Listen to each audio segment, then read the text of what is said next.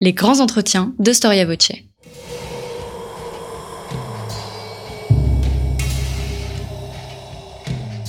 Une émission de la rédaction de Storia Voce.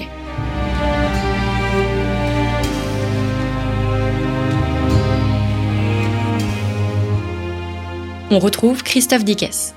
Chers auditeurs, bonjour, bonjour à toutes et à tous et bienvenue pour cette nouvelle édition de nos grands entretiens. Storia Voce va bientôt entrer dans sa quatrième année d'existence et nous entamons aujourd'hui avec donc cette émission une nouvelle saison, la saison 2019 2020. Il y aura bien des surprises au cours de cette nouvelle saison, euh, des nouveautés, quelques euh, cadeaux pour les découvrir. Restez fidèles à notre radio, soutenez-la. Storia Voce est une radio associative et si nous pouvons entamer une nouvelle saison, c'est bien grâce à plusieurs d'entre vous et nous vous en remercions. Quant à ceux qui n'ont pu encore le faire et qui peuvent le faire surtout, rendez-vous dans la rubrique Soutenez-nous à partir de la page d'accueil de notre site storiavoce.com. Nous le savons, en histoire, les idées les plus intéressantes sont celles qui recherchent les causes et les origines des événements. Elles en sont bien évidemment la clé essentielle. Pourquoi et comment les événements se sont-ils construits? Une fois n'est pas coutume, nous allons aujourd'hui nous pencher sur la construction non pas d'un événement, mais plutôt d'un concept, celui de souveraineté, souveraineté à travers un espace bien connu, celui de la mer Méditerranée à l'époque moderne. Nous le savons, les, Romains pardon, l'appelaient Mare Nostrum, mais au XVIIe siècle, à qui appartenait cette mer S'agissait-il d'un espace libre où l'on pouvait librement naviguer et bénéficier des ressources halieutiques, ou au contraire d'un espace sur lequel s'exerçait une juridiction, un pouvoir, une souveraineté. Vous l'avez compris, Storia Voce va naviguer, sans mauvais jeu de mots, aujourd'hui sur les eaux de l'histoire, bien évidemment, mais aussi de l'histoire du droit, de la construction du droit, de la géographie naturellement, mais aussi de la philosophie à travers les âges, de l'Antiquité jusqu'au XVIIe siècle, en passant par l'époque médiévale. Guillaume Calafa, bonjour. Bonjour. Merci d'avoir répondu à notre invitation. Vous êtes maître de conférence à l'université Paris 1, Panthéon-Sorbonne, donc à l'Institut d'histoire moderne et euh, contemporaine. Euh, vous êtes l'auteur d'un livre que j'ai trouvé euh, remarquable pour une bien particulière que je vais donner à l'instant. ce livre s'intitule Une mer jalousée, contribution à l'histoire de la souveraineté Méditerranée, XVIIe siècle. C'est un livre paru aux éditions euh, du Seuil.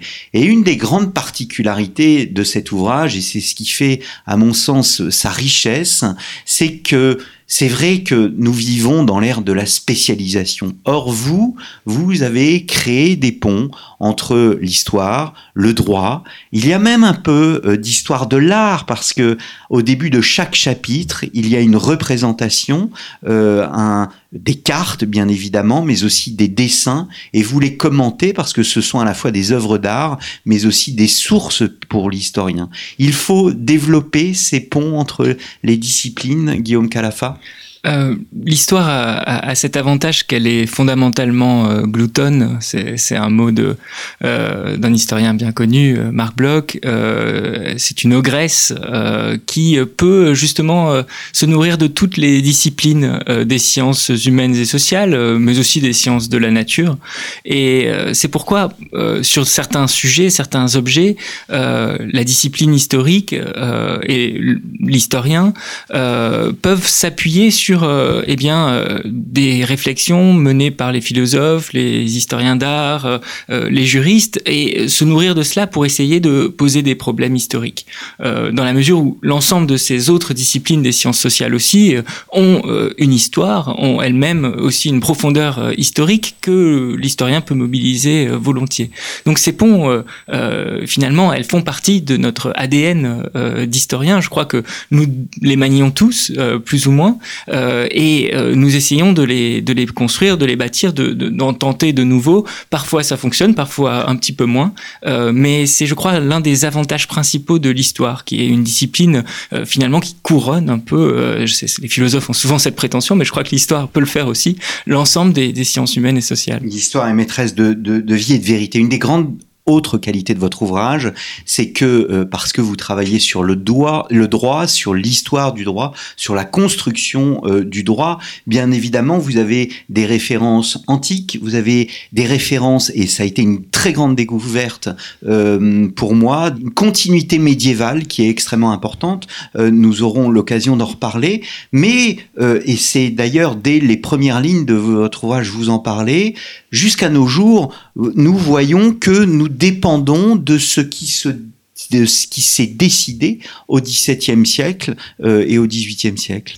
Oui, là il y a des continuités euh, qui sont peut-être propre à la matière juridique, c'est-à-dire des temporalités extrêmement profondes, euh, parce qu'aussi, euh, en réalité, de manière assez pragmatique, euh, les possibilités juridiques sont, en nombre donné. On ne peut pas non plus, même si on peut faire travailler notre imagination, on, on, ne peut pas imaginer une myriade de moyens d'exercer une souveraineté sur les mers, par exemple, pour reprendre cet objet.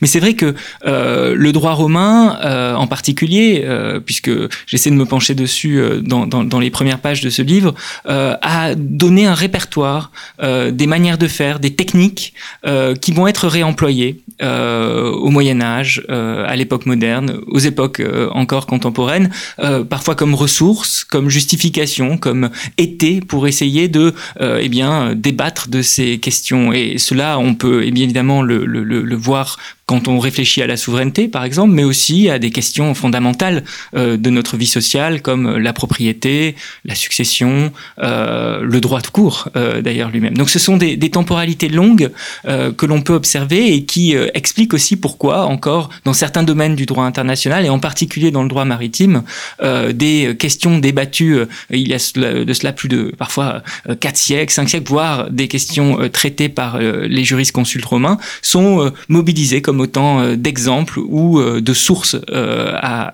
justement convoquer. Hmm. Vous convoquez aussi des textes bibliques tant le droit, euh, bien évidemment médiéval, est imprégné euh, par euh, des conceptions bibliques.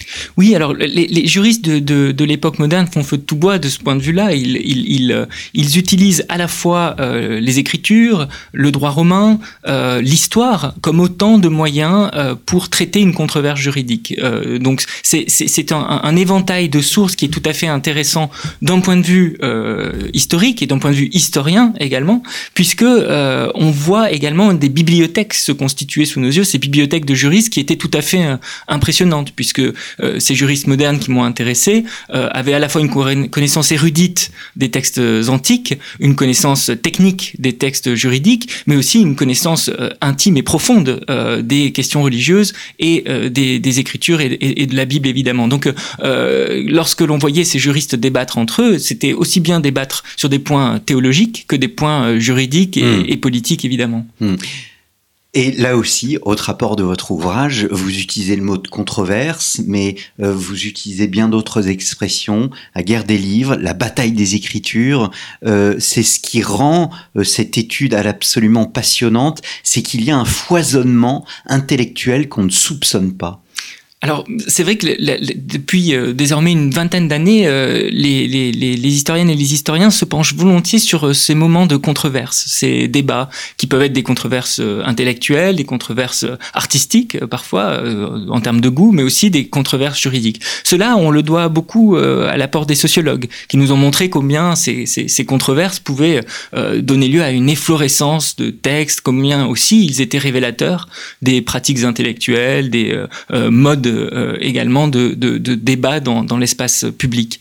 Donc, euh, en traitant de questions autour du droit maritime, des débats autour de la, souveraineté des mers, et effectivement, on voit des clans euh, se constituer, des débats également se former, qui produisent une efflorescence à nouveau. J'utilise ce terme parce que c'est, vrai qu'on est frappé par, par la multiplicité des formats, à la fois manuscrits, imprimés, mais aussi toutes les techniques qui peuvent être artistiques aussi de justification d'appui pour faire valoir un point de droit ou une idée dans un débat juridique. Donc cela est assez intéressant à observer. Effectivement, la controverse, ces batailles d'écriture, cette guerre des livres de 100 ans, comme elle a été également baptisée par un juriste belge de, de la fin du, du, du 19e et du début du 20e siècle, Ernest Nice, combien ce débat eh bien, produit des textes qui évidemment sont la matière première de notre métier, l'histoire. Hmm. Première question sur euh, le fond de votre livre, pourquoi la Méditerranée? Euh, Pourquoi avoir cantonné votre étude à la Méditerranée alors que l'on sait par ailleurs qu'il y avait des expansions, que ça soit sur les Caraïbes par exemple ou bien l'océan Indien? Je vous remercie de poser cette question parce que en vérité, j'essaie de, l'expliquer dans, les premières pages aussi du, livre, la controverse sur la liberté des mers et sur la propriété des mers, sur la souveraineté des mers, naît précisément euh, en grande partie de l'expansion euh, européenne euh, dans l'océan Indien, dans l'espace atlantique, et l'historiographie a bien montré que les Anglais, les Hollandais, les Portugais et les Espagnols avaient de longue date débattu de ces questions. comme l'historiographie s'est appuyée justement sur cette expansion impériale, elle a un peu oublié, voire euh, parfois complètement ignoré, euh, le rôle tout à fait crucial, à la fois dans la genèse des concepts, mais aussi dans la simultanéité euh, de cette controverse sur la liberté des mers, de la Méditerranée. La Méditerranée est à la fois un espace génétique important pour les concepts de la souveraineté des mers, mais aussi un espace qui est précisément travaillé par plusieurs puissances qui débattent de, des moyens d'y dire le droit. Et, ce point m'a semblé intéressant parce que euh, on, peut suivre les, débats juridiques dans l'océan Indien et, dans l'océan Atlantique en les isolant, mais je pense que l'on perd euh, à la fois la profondeur historique de cette question, mais aussi la vitalité euh, juridique politique de l'espace méditerranéen à l'époque moderne. Et c'est ce que j'ai voulu essayer de, montrer, en particulier en me centrant sur le XVIIe siècle, un siècle qui est parfois considéré euh, comme un siècle de déclin ou de décadence méditerranéenne, euh, alors même que l'on sait euh, son importance à la fois stratégique du point de vue des empires. C'est un espace extrêmement disputé, aussi bien par les Anglais et les Hollandais d'ailleurs que par les Français et les autres puissances bordières de la, Méditerranée, l'Empire ottoman au premier chef ou l'Espagne bien sûr. mais c'est aussi un espace d'une grande vitalité intellectuelle. Et c'est ce que j'ai essayé de montrer dans, ce livre. Hmm. Il y a un personnage incontournable, évidemment, dans la euh, conception juridique de l'époque, c'est euh, Hugo Grotius, euh, qui, qui est un des plus grands esprits de son temps. Quelle a été sa contribution dans le, le débat sur la liberté des mers alors, Hugo Grotius euh, joue un rôle très important. Euh, c'est un Hollandais, un avocat, un jeune avocat extrêmement brillant. Euh, nous sommes là en, 1607, 1608, 1609. il est convoqué par des actionnaires de cette puissante compagnie des Indes orientales néerlandaises, la VOC, cette compagnie unie des Indes orientales, qui, eh bien, finance ces grandes expéditions hollandaises dans l'océan Indien contre les Portugais, les puissances ibériques contre les lesquels euh, ils sont en guerre. Euh, Hugo Grussus est convoqué par des actionnaires euh, pour eh bien justifier la capture en mer d'un navire portugais richement chargé. Nous sommes dans le détroit de Singapour. Et pour cela, il va produire une dissertation extrêmement copieuse avec plus d'une quinzaine de chapitres qui est restée méconnue des historiens jusqu'au milieu du 19e siècle. Et dans cette dissertation qui s'appelle du droit de prise, il va isoler un chapitre euh, qui s'appelle La mer libre euh, et qu'il va euh, faire publier anonymement en 1609 à La Haye. Et pourquoi anonymement? Anonymement parce que à l'époque euh, les Ibériques et les Hollandais négocient une trêve, une trêve dans la longue guerre de 80 ans, la guerre d'indépendance néerlandaise qui oppose l'Espagne et le Portugal et euh, les Pays-Bas. Euh, et la publication de ce pamphlet irait contre la négociation de la trêve. Elle serait mal perçue évidemment par par les Espagnols. Donc la prudence, Hugo est un homme prudent, il préfère le publier de manière anonyme avec bien sûr l'injonction derrière des, du gouvernement de, de, Haye. ce pamphlet, néanmoins, est remarqué. non parce qu'il est particulièrement neuf. en vérité, c'est ce que défend Grotius, la liberté des mers. D'autres l'ont défendu avant lui. Je pense notamment à ce juriste italien Alberico Gentili, un juriste protestant qui travaillait à la mairie de, Londres, mais également les Anglais avaient pu défendre cette conception libérale euh, de la communauté des mères, mais les Romains également. Euh, les Romains étaient plutôt des défenseurs euh, hmm. de l'idée d'une mère commune, d'une mère publique, d'une mère qui appartient à tous. C'est ce que défend Hugo Grotius dans son petit pamphlet, La mère libre, Marie Liberum, qui paraît en 1609, et qui, en défendant la mère libre, défend aussi l'expansion impériale des Provinces-Unies, des Pays-Bas, qui justement essaie de contrer les monopoles ibériques euh, qui datent d'un gros siècle environ euh, de, des expéditions euh, espagnoles vers les Amériques et des, des expéditions portugaises vers l'océan Indien. Donc ce petit texte néanmoins euh, va eh bien focaliser l'attention des juristes de l'époque, des pouvoirs également, car cette mer libre eh bien pose la question de la propriété des mers. À qui appartient-elle Est-elle véritablement commune Et peut-on laisser donc de nouvelles puissances émergentes des monopoles anciens euh, et anciennement établis. Hmm.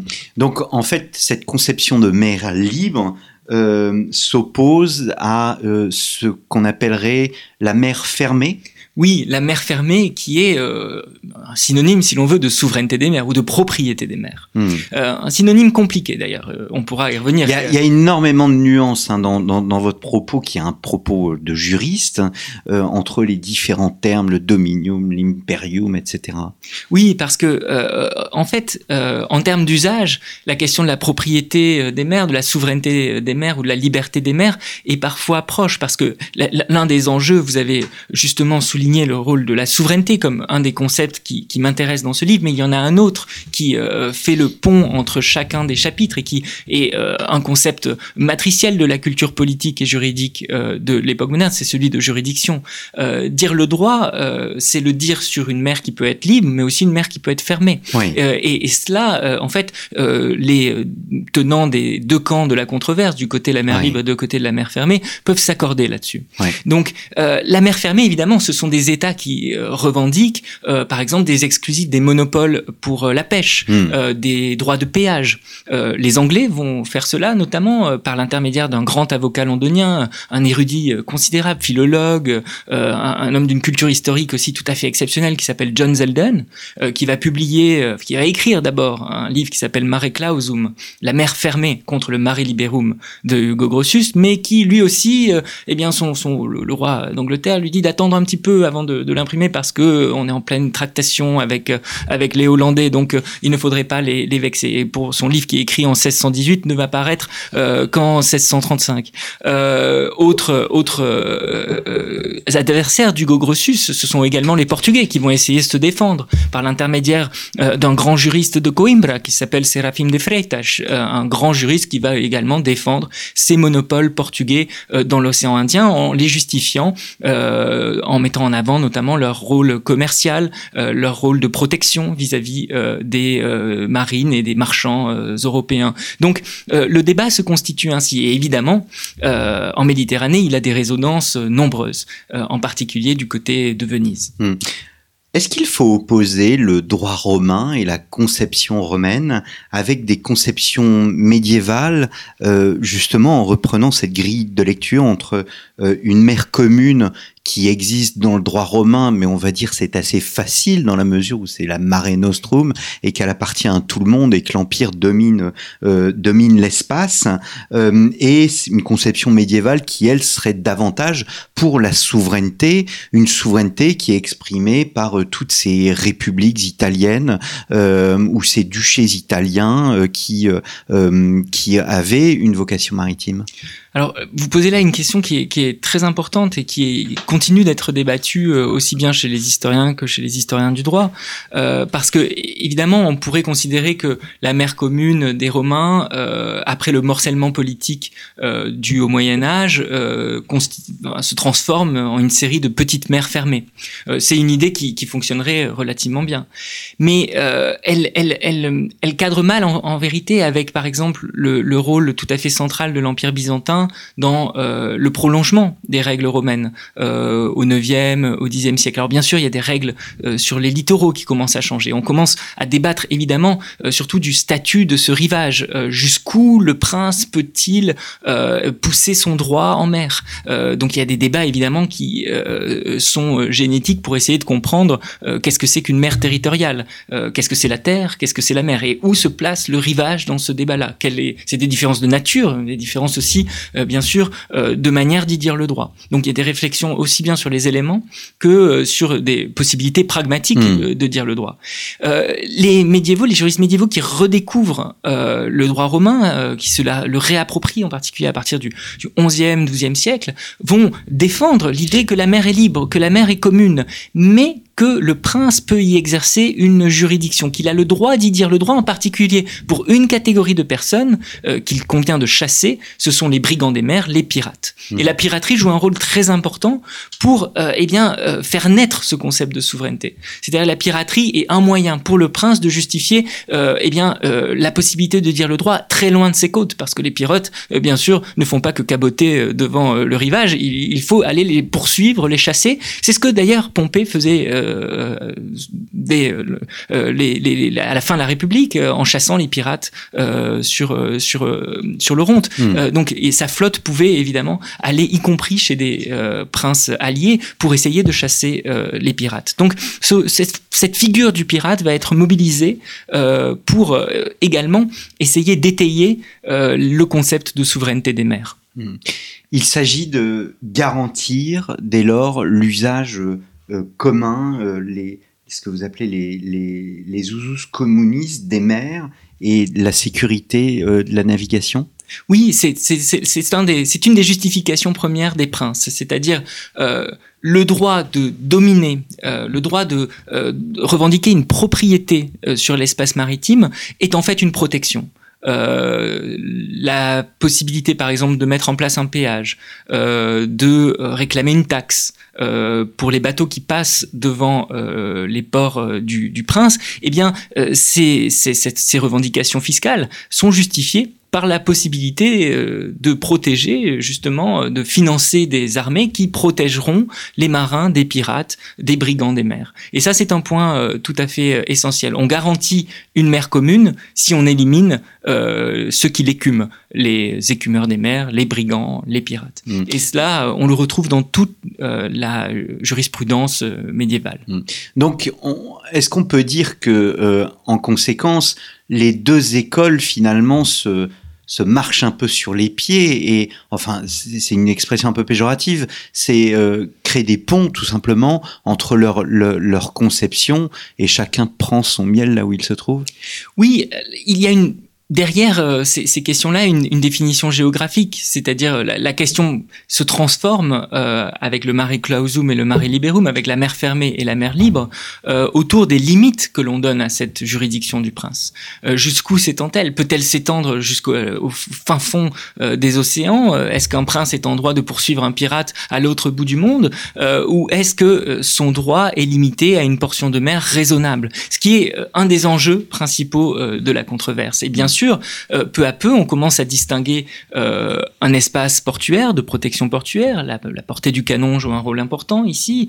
Euh, des espaces adjacents au, territoire du prince, mais aussi des espaces communs et libres, y compris pour certains, pour certains juristes, y compris pour des, navires ennemis. Donc, ce que l'on cherche à dessiner, c'est aussi une, géographie du droit maritime. Hmm. Venise, c'est pour l'époque moderne, ça reste je dis bien ça reste l'exemple euh, du dominium euh, maritime Oui, par excellence. Vous citiez Grotius, on a évoqué Zelden. Euh, l'exemple qu'il convoque pour prendre justement appui sur cette, cette, longue durée de, ces, de ce droit, c'est Venise. Venise qui réclame, qui revendique plutôt le droit de dire le droit sur l'ensemble du golfe adriatique, de la mer Adriatique. Alors pour cela, les Vénitiens ont plusieurs justifications. Il protège la navigation, il protégerait la navigation euh, contre les ennemis euh, des euh, marchands et des marins qui empruntent la mer Adriatique. Il revendique aussi cet espace en, en, par les toponymes, notamment en, mettant en avant le fait que cette mer Adriatique s'appelle dans les cartes, dans les atlas, dans les portulans, le golfe de Venise. Donc hmm. c'est une mer qui appartient à Venise, qui est protégée par Venise. Venise née sur les eaux et qui revendique par le mythe aussi euh, cette souveraineté euh, maritime très ancienne, immémoriale, comme hmm. euh, l'écrivent les juristes de la Sérénissime, de la République de Saint-Marc et Venise. J'ai appris que la Sérénissime, en fait, il y avait une cérémonie annuelle, je crois, de mariage entre la Sérénissime et la mer. Oui, un mariage symbolique du Doge de Venise qui chaque année se trempe dans l'Adriatique, jette un anneau d'or dans la mer pour l'épouser symboliquement, ce qui traduit à la fois deux choses. C'est bien sûr la vocation maritime de Venise, qui est à la fois un État terrestre, euh, en, la terraferma, donc sur cet espace euh, italien euh, du nord-est, mais aussi un, empire maritime, avec des îles grecques qui s'étendent jusqu'à en Crète au XVIIe siècle. Ensuite, les Ottomans prennent la Crète, mais c'est un, c'est un, c'est un puissant État maritime, donc cette vocation maritime, mais aussi sa liberté. Et c'est là où je crois qu'il y a un point important, un nœud intellectuel à souligner, cette souveraineté des mers, c'est aussi un certain moyen de revendiquer un rang parmi les princes hmm. et parmi les États. Euh, Venise est libre, libre vis-à-vis de euh, l'empire, c'est-à-dire que elle ne reconnaît pas de supérieur parce qu'elle est précisément née sur les eaux euh, et que sa puissance maritime lui donne une autonomie à la fois politique et juridique qu'elle eh bien met en scène également dans des tableaux au Palais des Doges. Si les auditeurs vont au Palais des Doges, vous pourrez voir que cette cérémonie du mariage du Doge avec la mer euh, ces, cornes d'abondance qui Neptune et, partout dans le palais des Doges, mm. euh, parce que précisément euh, Venise réclame un rang parmi les grands États européens, précisément dû à sa fonction maritime, à sa puissance maritime. Mm. Et donc notre cher Grotius était contre cette coutume au fond Alors, il, les juristes tendaient à la moquer de plus en plus, c'est-à-dire moquer une cérémonie qu'ils jugeaient anachronique avec. Mais au-delà, au-delà de la cérémonie, le, le, la, la, coutume de domination de, cette, euh, de cet espace par les Vénitiens. Alors Grotius euh, est, un, est un juriste très intelligent. Et donc, euh, à la fois euh, dans le Mare Liberum, il est très jeune, il est hardi, et donc il dit effectivement les, les Vénitiens et les Génois, parce qu'on les mettait souvent dans le même sac, Gênes réclament aussi une souveraineté maritime sur le golfe de Gênes, plus modeste que l'Adriatique, mais tout de même. Euh, Grotius dit que effectivement les revendications euh, de, de, Gênes et de Venise sont exorbitantes sur, sur, sur, leurs eaux. Mais dans son autre ouvrage, son ouvrage de 1625, qui s'appelle Du droit de la guerre et de la paix, qui sont chefs-d'œuvre absolus, que euh, tous les spécialistes du droit international euh, lisent, certains considèrent que c'est vraiment une des matrices du droit international, d'autres plus prudents, dont je serai d'ailleurs, considèrent que ce, ce, ce, livre est, est, est une cette sorte, si vous voulez, euh, de, de, vision euh, ancienne de ce qu'était euh, le droit des gens, qui n'est pas exactement le droit international, c'est-à-dire c'est un, système juridique d'État européen. Donc il y a des distinctions là conceptuelles qui, qui sont mises en place. Je, passe. Euh, Grotius, donc dans son droit de la guerre et de la paix, explique que eh bien dans les golfs, dans les anses, dans des baies, dans des espaces où un prince peut effectivement dominer les mers, eh bien il en a le droit. Grotius était extrêmement pragmatique euh, d'une certaine façon. C'est-à-dire qu'il mettait la liberté des mers, euh, il mesurait la liberté des mers à l'aune de l'impossibilité de la dominer vraiment.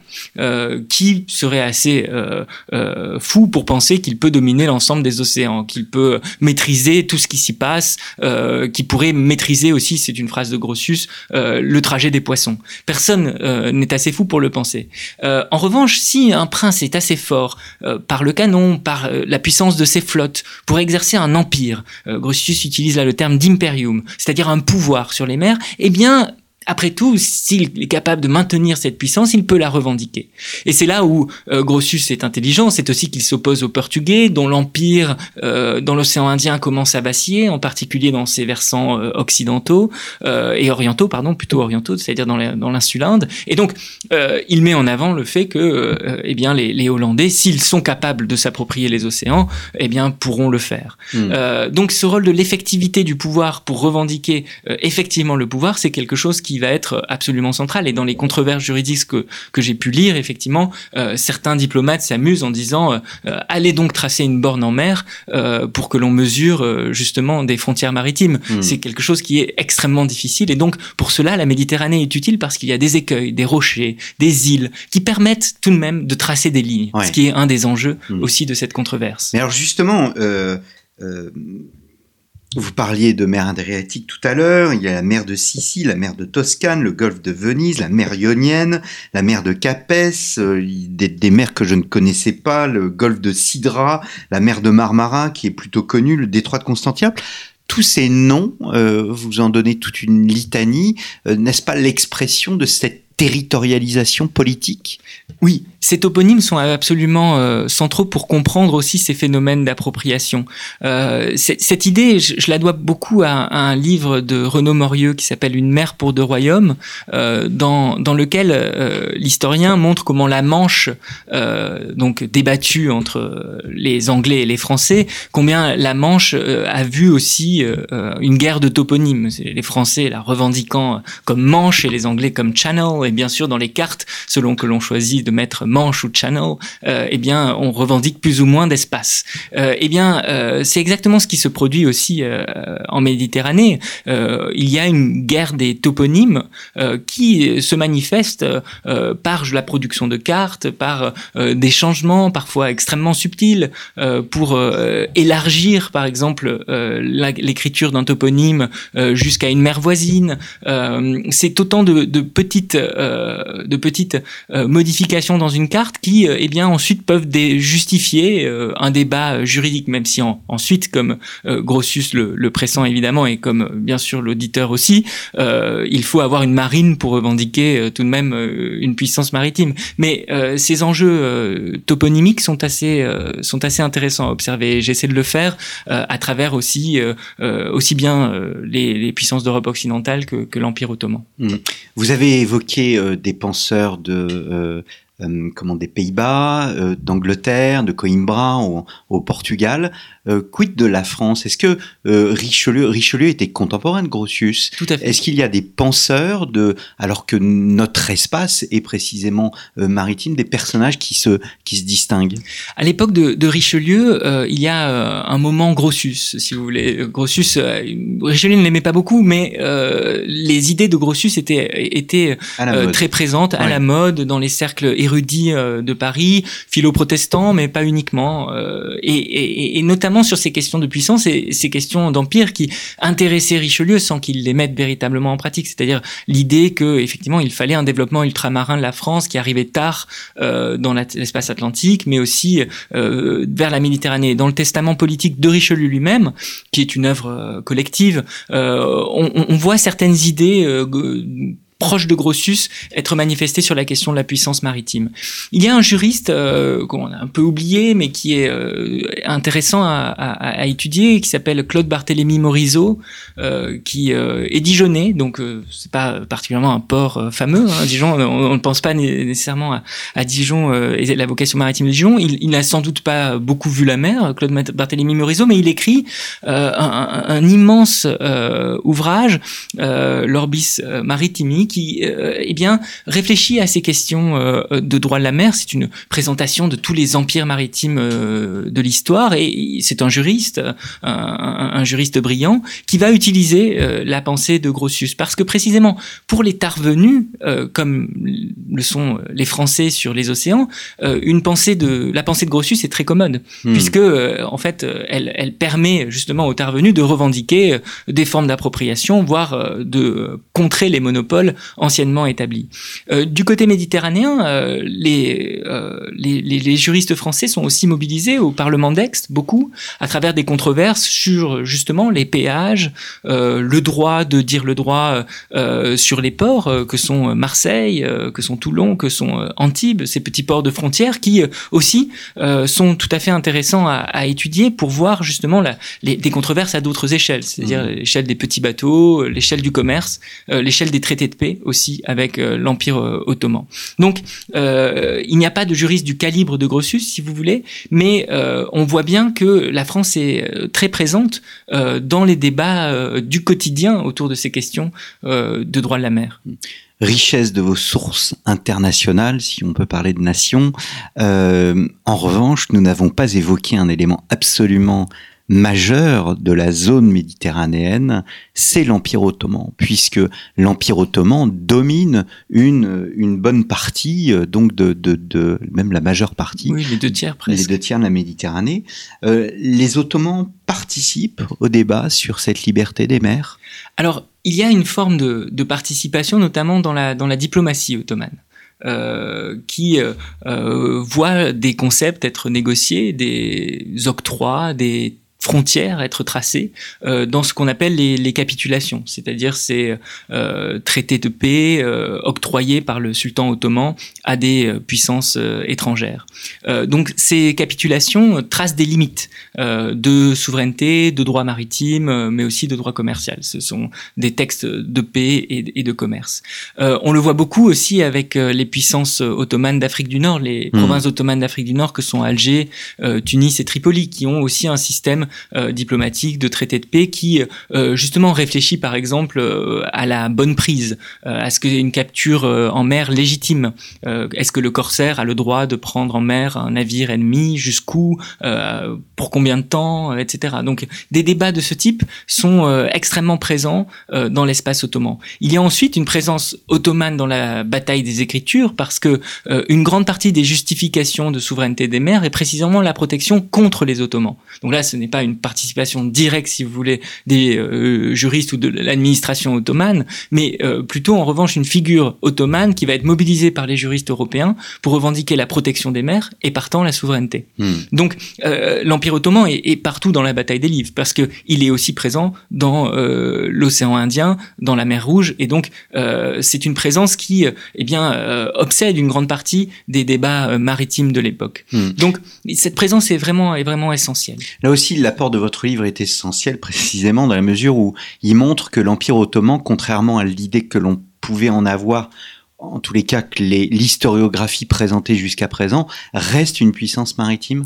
Oui, elle reste une puissance maritime importante. Après, généralement, c'est vrai que euh, euh les manuels mettent par exemple en, avant le rôle de l'épante en 1571, cette, cette, grande défaite navale ottomane comme un, un, tournant où euh, justement le, le, déclin maritime de l'Empire ottoman euh, verrait le jour. En, en, en, réalité, déjà Fernand Braudel le, le montrait, l'épante est certes un coup d'arrêt pour l'expansion ottomane. C'est un coup d'arrêt aussi psychologique qui euh, doit être euh, pris en compte. Mais euh, l'Empire ottoman réussit à recomposer sa flotte dans des temps records et à prendre Chypre juste après hmm. la défaite de l'Épante en 1574. Chypre qui est tout de même un des, un des joyaux de l'Empire vénitien en Orient. je centre mon livre sur le XVIIe siècle. Le XVIIe siècle est aussi synonyme de la conquête de la Crète, qui n'est pas une petite île dans l'Empire vénitien, par les Ottomans. Nous sommes au milieu euh, du siècle. Euh, les Ottomans sont aux portes de Vienne également euh, en 1683. Donc c'est une puissance militaire tout à fait essentielle et une puissance maritime maintenue au XVIIe siècle, maintenue aussi dans ses marges occidentales en particulier, ce que j'essaie de, montrer lorsque je travaille sur Alger, Tunis et Tripoli. ce sont trois provinces ottomanes que souvent l'historiographie, mais aussi les acteurs de l'époque qualifiaient de, de pirates, d'états pirates pirates, les pirates barbaresques d'Alger, de Tunis et de Tripoli.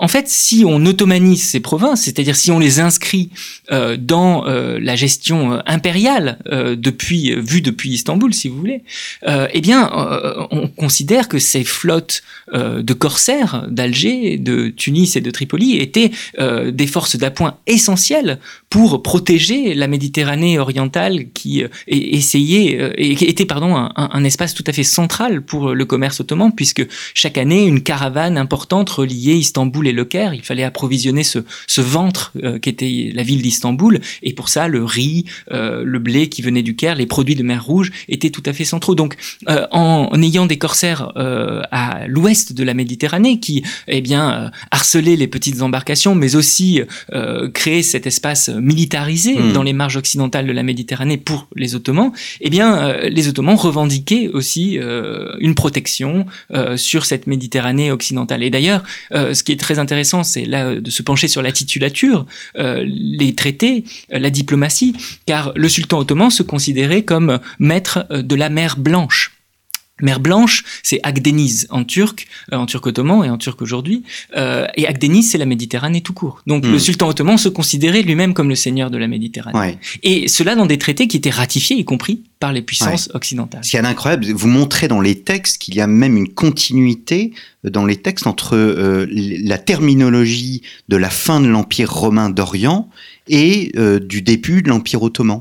Oui, alors ça, c'est, les, les, ottomanistes l'ont bien montré, les, les spécialistes de, de, de, l'Empire ottoman, à quel point notamment euh, euh sous Mehmed II, donc celui qui conquit euh, Constantinople, mais aussi avec Soliman le législateur, Soliman le magnifique, eh bien, avec ces sultans-là, il y a une continuité très forte avec la figure de César, mais aussi avec la figure d'Alexandre. Donc hmm. des figures impériales, si vous voulez, qui sont aussi bien mobilisées en monde chrétien qu'en monde euh, islamique. Hmm. Euh, et pour cela, euh, les sultans ottomans n'hésitent pas à souligner le fait qu'ils sont les héritiers légitimes de l'Empire romain. Hmm.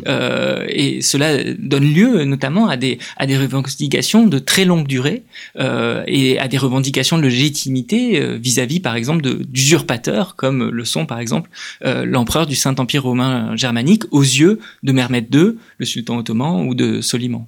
Alors nous avons fait une émission avec Jean-Charles Dussen, grand spécialiste hein, euh, du monde ottoman euh, à l'époque euh, médiévale, qui dans son ouvrage paru au CNRS édition, vous pouvez retrouver l'émission dans, nos archives, présente la vision de la christianitas par le monde musulman. vous, dans votre ouvrage, alors vous ne souhaitez pas euh, tomber dans l'idée du, choc des civilisations, euh, et au contraire, vous ne souhaitez pas non plus tomber dans l'autre travers qui consisterait à être irénique et à ne pas euh, prendre en compte les conflits qui étaient véritablement existants et que vous, et que vous présentiez. Quelle était la, la place au XVIIe siècle de l'idée de, de Christianitas, de Respublica de République chrétienne, euh, Respublica Christianitas, euh, dans les rapports. Est-ce que c'était une chose prégnante ou au contraire, on va dire que les rapports commerciaux pouvaient prendre le dessus sur les rapports politiques et religieux Je vous remercie de, poser cette question parce qu'elle me permet peut-être aussi de clarifier ce que j'essayais de dire maladroitement sur le, droit des gens, euh, qui est un droit de la Respublica Christiana, justement, un droit des États euh, chrétiens euh, de l'ouest de l'Europe qui se sont mis d'accord sur un certain nombre de principes diplomatiques et politiques communs et qui, justement, organisent cet équilibre des souverainetés et des pouvoirs. Donc, de ce point de vue, l'Empire ottoman pourrait sembler exclu. Euh, de, la Respublica Christiana. Mais la Méditerranée, justement, met à l'épreuve cela.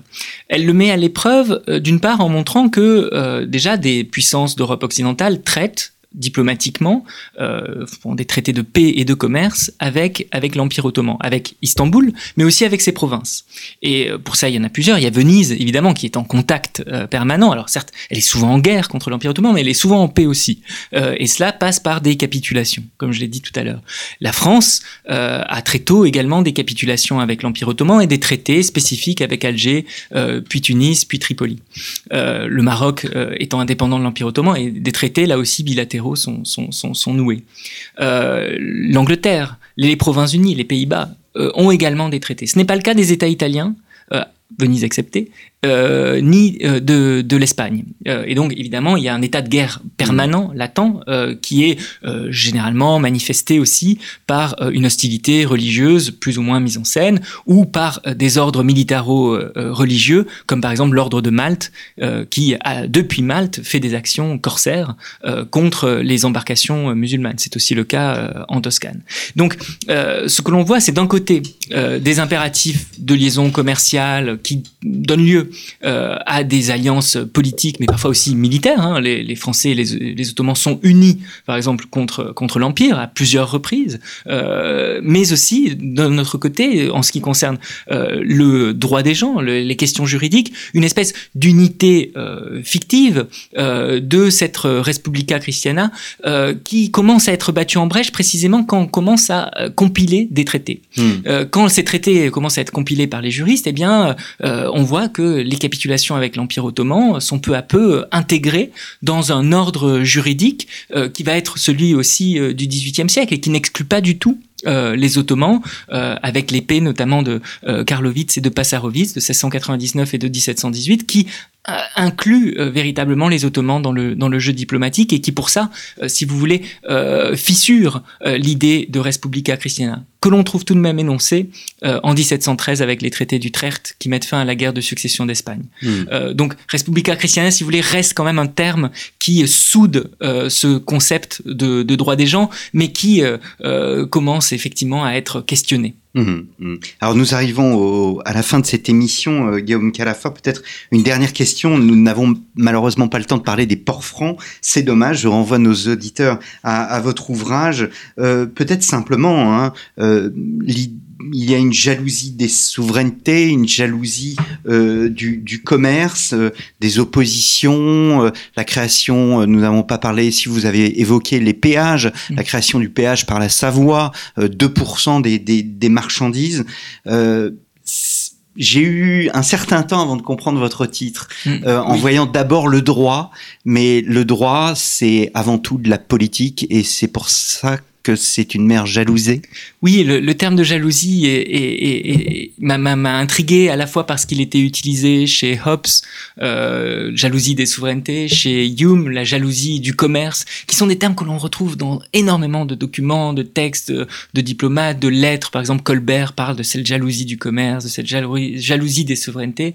Euh, cette jalousie, elle, elle, permet de coaliser, si vous voulez, l'idée de protection, de souveraineté, de pouvoir, de domination euh, aussi, euh, et le fait que l'on n'a pas envie de la partager. Euh, et ça, c'est un, c'est quelque chose qui précisément m'intéresse pour une mer qui est à la fois partagée parce qu'elle est une mer commune. Il y a des, navires qui vont de part et d'autre. C'est un espace commercial, si vous voulez. On est forcé d'aller un point A un point B et tous les États ne sont pas ne, ne, dominent pas la Méditerranée tout entière, mais aussi voilà une, difficulté à la partager, à, trouver des règles communes pour éviter d'être jaloux justement. ça c'est une question qui m'a qui m'a intéressé.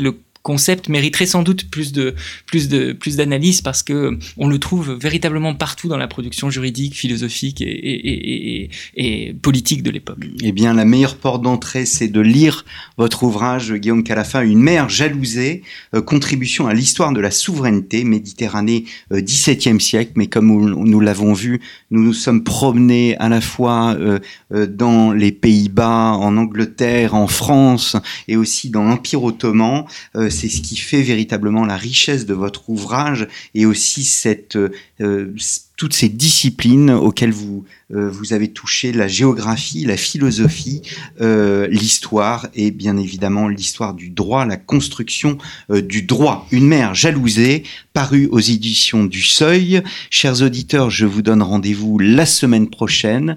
Guillaume, un grand merci. Merci à vous. Et nous nous retrouverons sûrement pour une série de cours d'histoire à définir. Merci, chers auditeurs. Merci. Et à très bientôt pour un nouveau grand entretien. Au revoir.